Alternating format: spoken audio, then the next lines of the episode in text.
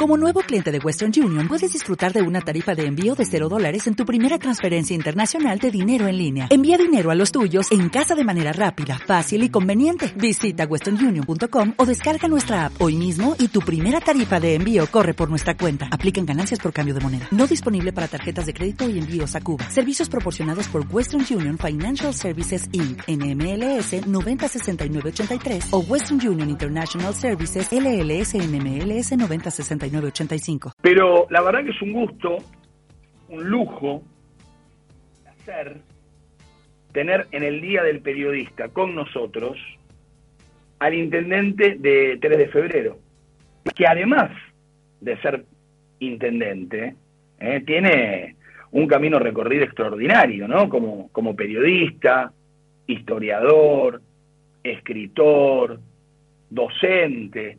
Entonces, con este 360, me da mucho gusto sentarse a charlar con alguien para observar su mirada de lo que pasa alrededor. Y no creo que su mirada se reduzca a su municipio y nada más.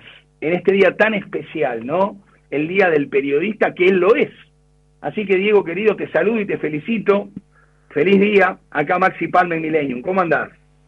¿Qué tal? ¿Cómo andan, Maxi? A todos un abrazo grande, feliz día también, muy bien. Bueno, estamos como tomando un café simbólico, ¿eh? Yo me tomo un cortadito, ¿vos qué elegís? Y vamos con un café negro, a mí me gusta. Un café negro. Sí. ¿Arrancás temprano a, a laburar? ¿Arrancás temprano tu día? Sí, sí, aproximadamente a las 7. Hay días que, que voy a entrenar para mantener la salud física y mental dos veces por semana y si no, vengo directamente a la municipalidad o a alguna obra, alguna reunión que tenga temprano. Bueno, ¿y cómo, ¿y cómo te encuentra tu gestión ya seis años al frente del municipio? ¿Cómo te encuentra parado en lo laboral, en lo personal, en lo emocional? Estás un año y medio de gestión ya trabajando como intendente. ¿Cómo, cómo, cómo te imaginabas seis años atrás hoy y cómo estás hoy vos? Bueno, uno de, vez en cuando recuerda esos momentos de decisión eh, vocacional, de meterse en política. Hoy los vivo con mucha alegría. En ese momento era una situación que generaba movilización, temores también y miedos, eh, pero tenía una muy fuerte vocación, ganas de dar ese paso que di allá por el año, ponele 2010 más o menos, eh, después de 20 años de periodista. Y hoy confirmo esa vocación, esas ganas de seguir trabajando, es muy enriquecedor el ida y vuelta para la gente, poder hacer cosas, la administración de un presupuesto, más en los gobiernos locales es maravillosa, porque uno ve algo en tu barrio, se te ocurre una idea y la puedes implementar rápido, porque vos tenés mm. la comprensión directa, el contacto con el vecino y la administración presupuestaria. Así que después de acá, habiendo ganado ya cuatro elecciones, dos ejecutivas, la última muy difícil, eh, también con el tema de los varones del conurbano, acá logramos dar vuelta una historia, eh, que es eh, tener en el conurbano gobiernos diferentes, cercanos a la gente, claros, transparentes, que hacen obras, en lugar de aparatos políticos y punteros. Así que estoy muy feliz y con ganas de darle para adelante. Em, estamos en un país donde muchos destruyen y no construyen, y donde justamente diste en la tecla de algo muy interesante, ¿no? Sos de los jóvenes políticos que llegaron al poder en un municipio donde estaba instalado un recontra varón del conurbano. ¿Te siguen cascoteando el rancho? ¿Te sentís lo suficientemente fuerte, fuerte como para que tu gestión no trastabille ante esos piedrazos? ¿Cómo está el diálogo con la oposición hoy dentro y, y cómo podés ejercer tu proyecto adelante? Mira, hay diálogo, pero también hay palos en la rueda. Y uno se siente fuerte si la gente te acompaña, si la gestión es buena la debilidad empezaría, empieza a surgir cuando no tenés una buena gestión, cuando no das respuesta a los vecinos.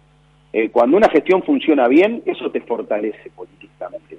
Y es lo que nos ha pasado acá. No se trata solo de ganar elecciones, sino de gobernar bien, de generar las obras que la gente espera, de apoyar a las pymes, a los comerciantes.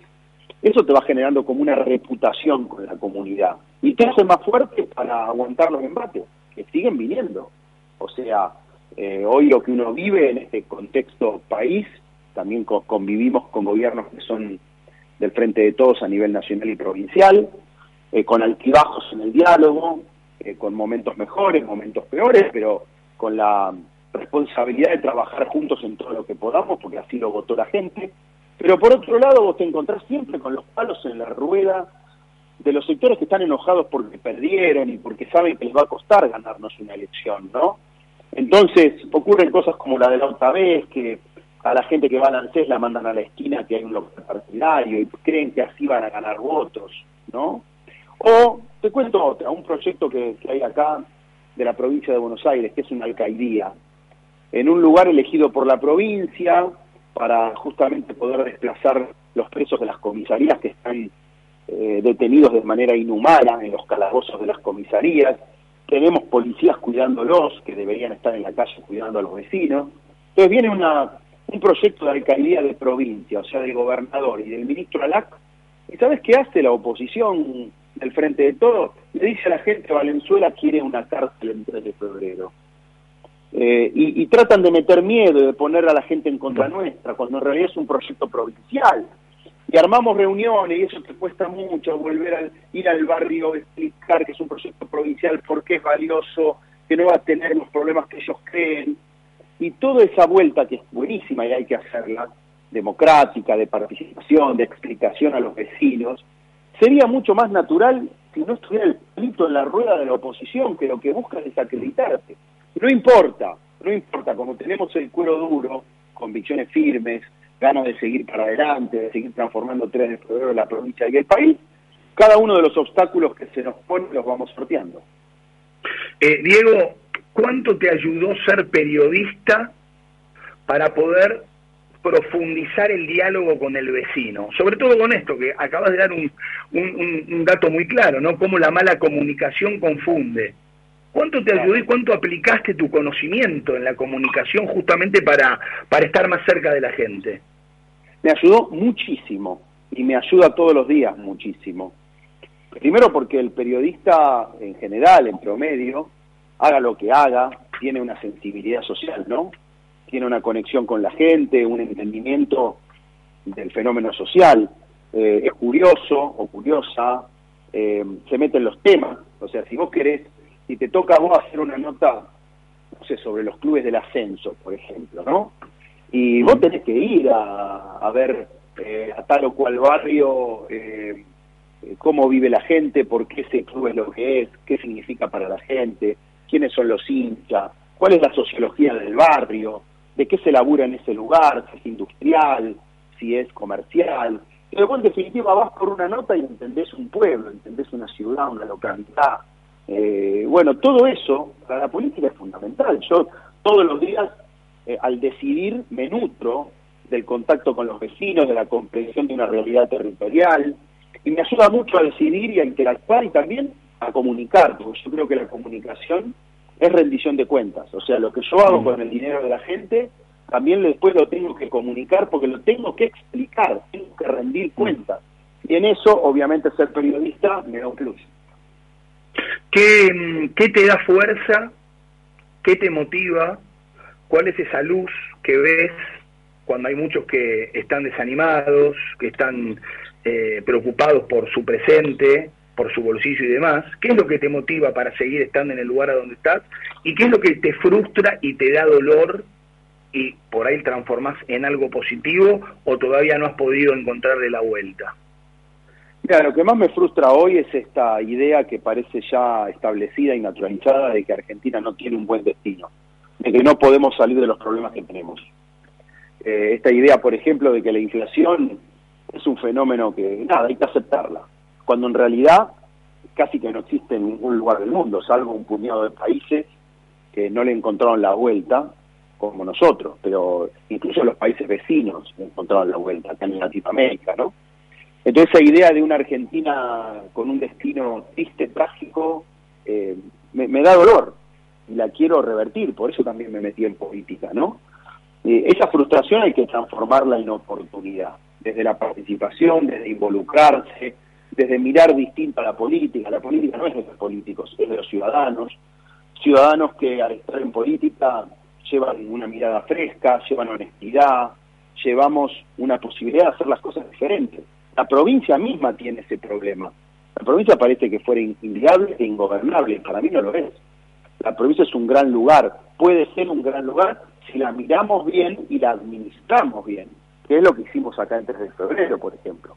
Así que lo que me motiva es, eso, es que con mi participación en mi equipo y, y contagiando a otra gente, poder cambiar esta tendencia, poder cambiar algunas de estas cosas, no todas, pero las que podamos cambiar para que sea un país lindo, vivible, que cada localidad, cada barrio eh, tenga con gente con oportunidades, con optimismo.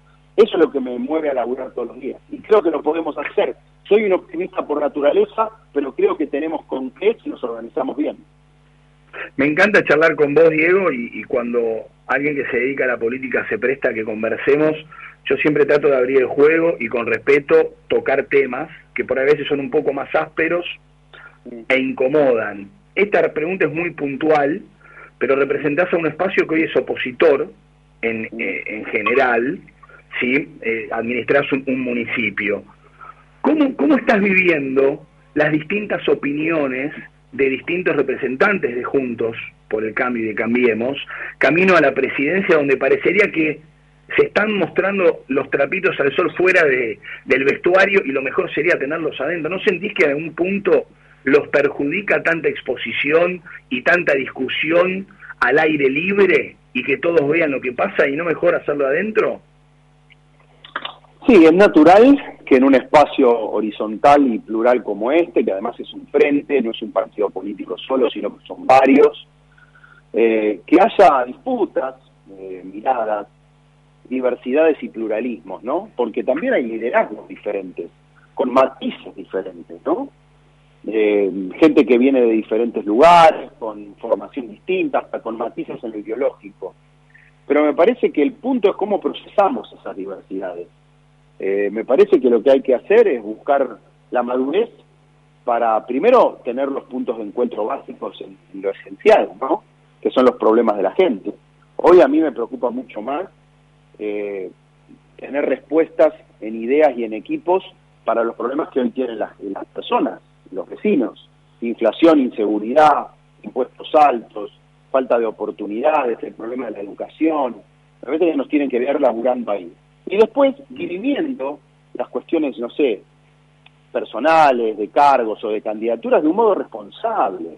Yo, yo trabajo en política, pero tengo que buscar siempre el punto de cooperación con los demás, con los otros intendentes, en este caso con otros actores políticos que están en la provincia, como puede ser Santilli, Ritondo, eh, como puede ser hacerle con que es El tipo es de la ciudad, pero, pero tiene una posibilidad nacional de representar a los liberales dentro de Juntos, y me pongo a disposición también. Y yo no soy de ese, de ese grupo ideológico, ¿no? Y, bueno, creo que hay que buscar eh, los puntos máximos de acuerdo y, ser muy responsables. Acá no podemos estar todo el día con las candidaturas, con que si esto, aquello o lo otro, cuando no es un año electoral. Me parece que tenemos que posponer esa discusión al año que viene y cuando haya que darla, habrá que darla con madurez y responsabilidad. Bueno, tengo tantas cosas para preguntarte y nos queda muy poquito del programa. Eh, ojalá haya otra charla pronto. Em, como periodista, y ahora me vas a contar de tu programa en Canal 26, pero ¿a qué personaje de la historia te hubiera gustado entrevistar? De la historia argentina.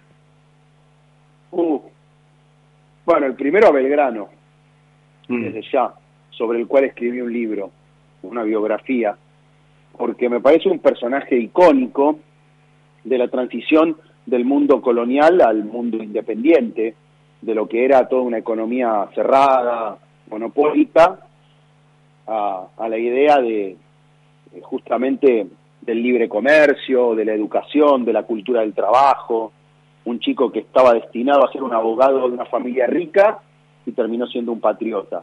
Estudió abogacía y economía y terminó siendo militar eh, y terminó dándonos una patria, ¿no?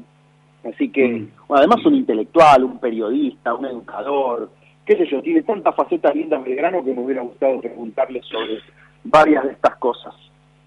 Y, y Belgrano, San Martín, Sarmiento, todos los grandes héroes patrios de nuestra historia, ¿podrían vivir hoy, este siglo XXI, en la Argentina? Sí, desde ya, los contextos son diferentes. Vos fíjate que en aquel entonces una misma persona cumplía varios de los roles que hoy son diferentes, o sea, el que gobernaba era el que hacía las leyes, el militar, era el periodista, hoy son dos campos separados. Pero mm. claramente yo siempre pienso que en el presente hay próceres como ellos, pero no los vemos porque somos contemporáneos. Seguramente estamos construyendo hoy, y esa es nuestra, eh, nuestra, nuestra gran meta, ¿no?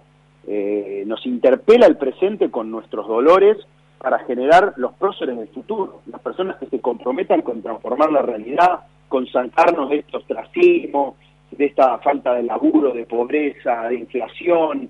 Eh, tienen que estar esas personas que sean líderes de, cambios y no, no mesías, ¿eh? ni personas iluminadas, personas comunes, como fueron ellos, porque ellos no fueron mm. especiales, fueron ciudadanos que hicieron cosas especiales y por eso defendieron.